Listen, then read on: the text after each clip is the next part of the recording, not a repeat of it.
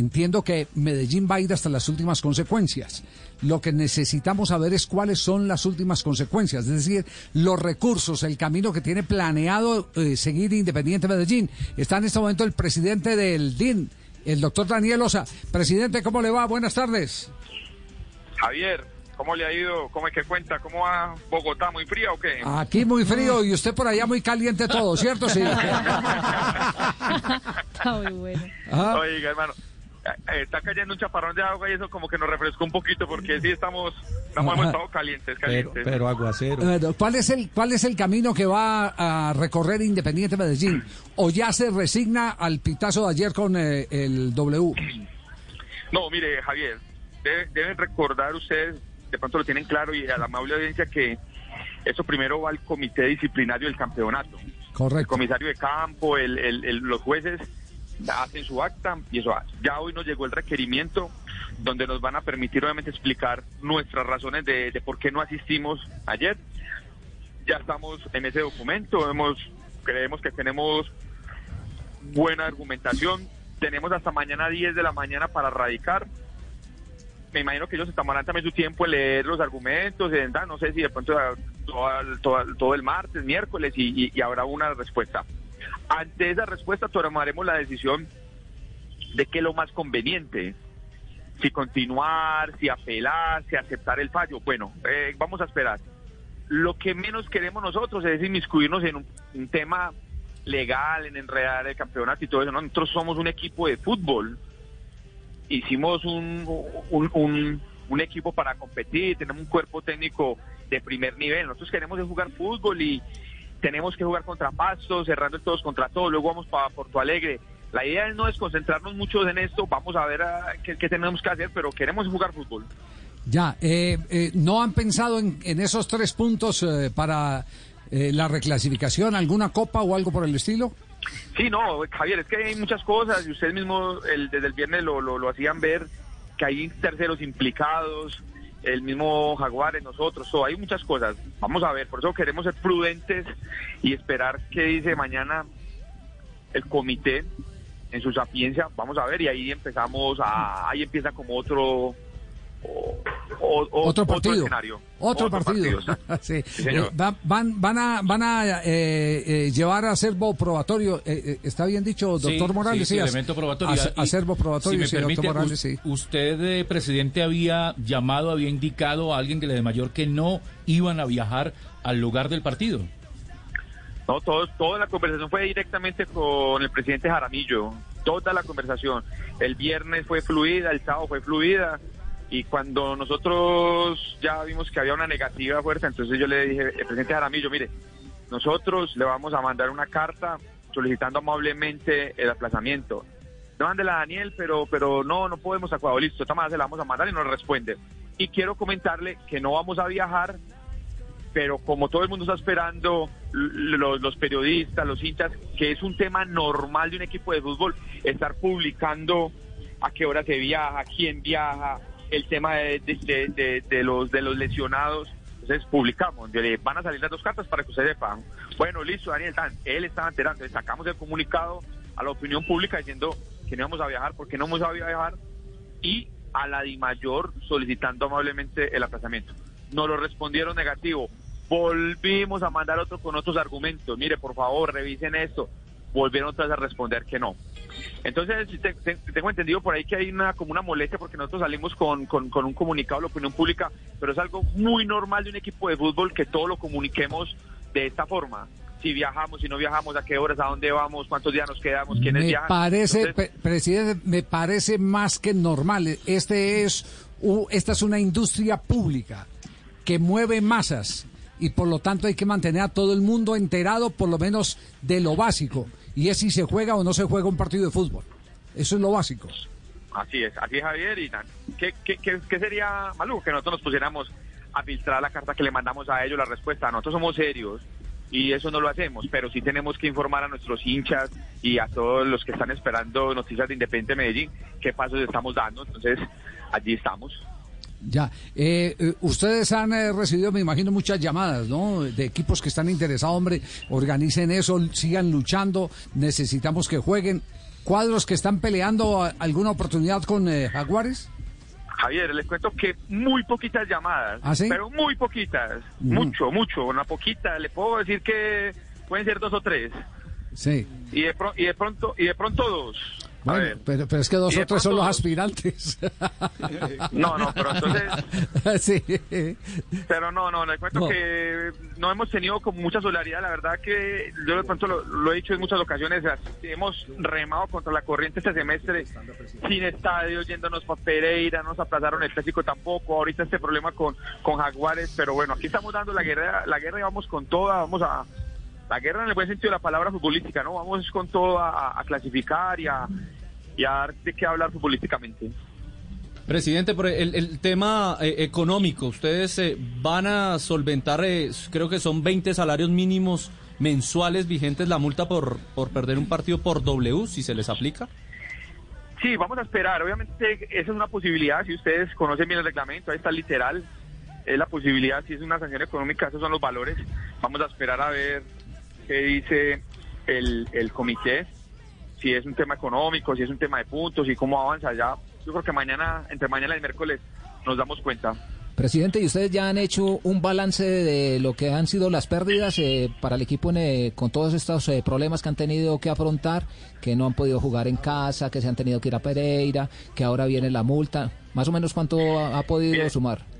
quiero contarles que el tema de hacer vuelos charter, concentraciones largas, ir a Pereira, venir para poder cumplir con todo eso, nos tiene muy agudo el tema económico. Independiente Medellín en, en enero y febrero acumuló una pérdida de 1.300, ya vamos en menos 1.300 y se nos va a agudizar mucho más. El cálculo de, de los tres partidos que no vamos a poder disputar, que ya van dos, falta el de Guareña, eso es una pérdida alrededor de 4.500. Este semestre para Medellín en la parte económica es nefasto, nefasto, nefasto, ya con los problemas, sumándole a los problemas que ya traíamos.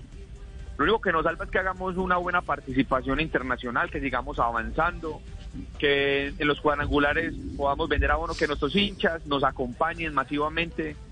Ya, gracias a Dios, estamos clasificados a los cuadrangulares, pero las pérdidas de Independiente Medellín son grandes. Entonces, en el momento del clásico era lo que le expresábamos a la Di Mayor y a nuestro rival de patio, eh, hombre, ayúdenos a salvar una taquillita, una sola, una sola de tres.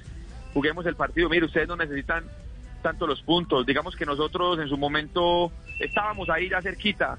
Era un tema muy económico porque realmente sostener un técnico como el que tenemos de primer nivel, los jugadores que, que hemos traído, Pipe Pardo, Ricardo, Arregui, no son jugadores baratos. La plantilla nuestra es una plantilla, digamos, que durita en, en- en ese aspecto, la negociación de premios, hay muchísimas cosas y realmente no hemos encontrado la solidaridad de nadie, nadie en este semestre. Ningún otro equipo ha tenido los problemas que ha tenido Independiente Medellín, pero uno a veces siente que, que, que, que es como, lo pueden como una ventaja, como que mejor, como que llegue cansado de tal país, que no pueda, que no tenga estadio y, y es triste, la verdad es triste. Presidente, usted habla que no, pues entre, entre presidentes no hubo ningún tipo de solidaridad, pues no la que usted esperaba tal vez, pero ¿sabe si de, de casualidad entre los futbolistas si se han hablado y si, si tal vez hubo mayor solidaridad? Bueno, di- digamos que me, me enteré por algunas conversaciones de, de algunos de nuestros futbolistas que nos dijeron que estaban conversando, que no nos hemos querido meter en ese plan. Sí, sí vi por ahí que a Colfutbol también sacó un comunicado que los futbolistas estuvieron allí. Eso es un tema netamente de, ellos, de los futbolistas. Eh, no sé qué pronto hayan pensado los futbolistas de, de Jaguares, no sé salir, no salir. Ahí me queda de pronto un poquito difícil. De todas maneras salieron por X o Y motivo. Yo creo que, que el tema era muy visible, había que tener una cautela por lo que estaba viendo el pueblo cordobés, eh, Montería, por, porque el estadio quedaba en una parte rural. Yo creo que ahí tenemos que ser más cautelosos y no estar viviendo lo que estamos viviendo en este momento. Gracias a Dios a Jaguares no le pasó nada, estuvo acompañado de, de la policía y todo eso, no le pasó nada a los árbitros, pero, pero yo creo que sí teníamos que haber sido más cautelosos, la verdad, con la situación. Sabe que a mí me llama mucho la atención con respecto a esto que marcaba Marina, eh, el tema de eh, el compañerismo entre los futbolistas, porque esto va más allá de una camiseta de los jugadores del DIM, de los de Jaguares, de los de Atlético Nacional o de, de los de Millonarios. Creo que los futbolistas han tenido con la dirigencia del DIM eh, jefes, dirigentes que se solidarizaron con ellos y que dijeron no los vamos a poner en riesgo. Pero me llama mucho la atención que los futbolistas colombianos, como bloque, los que juegan el campeonato, no se hayan movido y hayan dicho, si hoy ellos están eh, eh, en un problema de seguridad, mañana podemos estar nosotros, por lo tanto, no nos parece que esta fecha se juegue y que solamente se castigue deportivamente al Deportivo Independiente Medellín, realmente es, eh, es llamativo. En gran medida, me parece a mí, propiciado porque los futbolistas no se movieron como bloque en general. Bueno, puede ser una, una buena postura. La verdad que nosotros no queríamos eh, generar un, una, una, discordia y que no llegara a ese ya. Yo creo que si, si de pronto hubiéramos analizado con un poquito de paciencia y creo yo que la gente de Jaguares hubiera sido consciente, eh, hubiéramos hecho un aplazamiento tranquilos, el resto de, de, del país pudo jugar sin ningún problema, no hubo, no hubo ninguna situación que, que lamentar, gracias a Dios. Pero mire dónde estamos eh, esto ha tenido una repercusión nacional y todo eso, y a nosotros no nos gusta estar en estos escenarios. Medellín es un equipo tranquilo, respetuoso, es, mm, se somete en muchas ocasiones a, a cosas sin, sin, gustarle, pero yo creo que ya era hora también de nosotros sentar una posición más, más digamos, más radical, más, más, más aquí estamos también, nosotros tenemos que, que, valer y nuestra opinión y nuestros jugadores y, y, y, bueno, se llegó el momento y creo que fue este, pues una lástima estemos viviendo eso, pero la verdad que no nos gustan esos escenarios. Do, doctor Osa, una, una pregunta. Eh, supimos el viernes que hoy hay reunión del Tribunal Disciplinario de la Di Mayor con la gente de Independiente Santa Fe, ¿cierto? Sí, señor. Fue convocado para, para hoy. Eh, para tocar el tema de los puntos que está reclamando Jaguares después de perder la cancha 4-0 por eh, la discusión si el técnico es Julio o no es Julio, si el técnico era Gregory Méndez o no era Gregory Méndez. En planilla Julio apareció como delegado, en eh, planilla apareció Gregory Méndez como, como director técnico. Así Julio se levante a a dar instrucciones como lo ha hecho con todos los técnicos que han pasado por Independiente Santa Fe. Si hoy el tribunal dice, desestima la reclamación de Jaguares, ¿ustedes le ponen punto uh, final al, al, tema? Javier, no, no le podría responder yo en este momento esa pregunta. Sí. Vamos a esperar, tenemos que mirar todo el panorama. Nosotros tenemos una, un departamento jurídico, también buscamos otro externo para que nos ayudara vamos a mirar el, el, el, panorama. No me quiero enredar con un tema que es ajeno a nosotros. Sí. Ya el tema de Santa Fe Jaguares, ellos lo, lo, lo tendrán que, que, derimir. Nosotros vamos por nuestro caso y, y, y, bueno, actuaremos en su momento, pero que sean temas aparte, no podemos eh, claro. enredarlos. Muy claro, muy claro. Bueno, yo sí me voy a involucrar en el tema porque es mi obligación, por no nos pagan.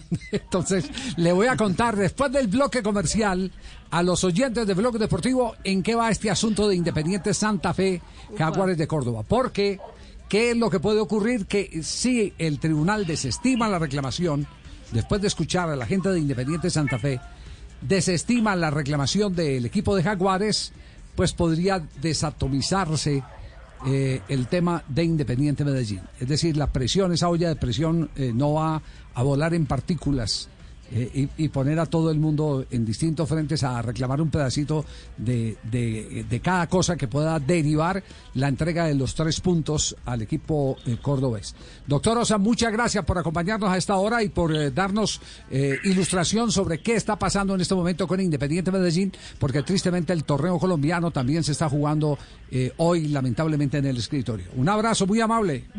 Listo, Javier. Saludos a todos en la mesa y muchas gracias por tenernos presentes.